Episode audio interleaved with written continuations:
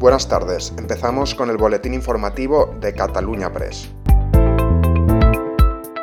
El presidente de la Junta de Castilla y León, Alfonso Fernández Mañueco, ha justificado este lunes la disolución de las Cortes y el adelanto electoral en esta comunidad por la traición de sus socios de gobiernos. Ha afirmado que Ciudadanos ha pactado los presupuestos generales de la comunidad para 2022 a sus espaldas, tanto con el PSOE como con la formación por Ávila. Un gobierno que quiere trabajar con eficacia necesita, por un lado, confianza y lealtad entre sus miembros y, por otro, sustento y estabilidad en las Cortes de Castilla y León. Sobre la confianza, en estos momentos la confianza se ha roto por la falta de lealtad de los socios del Partido de Ciudadanos el conseller interior Joan Ignacio Elena ha decidido destituir al mayor de los Mossos de Escuadra, Josep Luis Trapero, y en su lugar situará al hasta ahora jefe de la región policial de Tarragona de los Mossos de Escuadra, Josep María Estela, según ha explicado el propio departamento en un comunicado.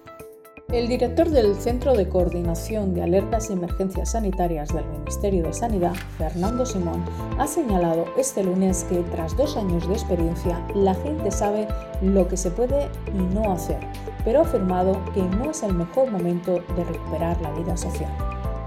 Tenemos eh, dos años de experiencia en las medidas que sirven o no sirven para reducir la transmisión.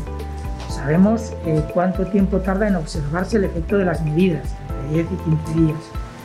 Eh, sabemos los grupos que hay que proteger, sabemos cómo se transmite el, virus o se reinicia la transmisión del virus cuando en alguna zona o en algunos grupos sociales se ha conseguido controlar.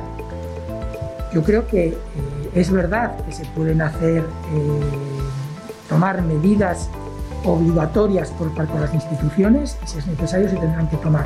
Es verdad que se pueden hacer recomendaciones muy fuertes por parte de las eh, instituciones o de los técnicos. Y se están haciendo. También es verdad que la población ha aprendido mucho y la población no es tonta. La gente sabe lo que se puede y no se puede hacer. Yo personalmente creo que eh, después de dos años necesitamos eh, recuperar progresivamente nuestra vida social, pero ahora mismo en concreto quizás no sea el mejor momento.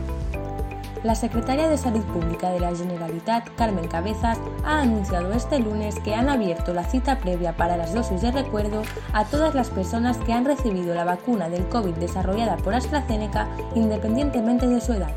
En rueda de prensa, la secretaria ha concretado que las personas vacunadas con AstraZeneca están menos protegidas ante la variante Omicron del virus, por lo que ven necesario administrar esta dosis de recuerdo a las personas que recibieron la segunda hace más de tres meses.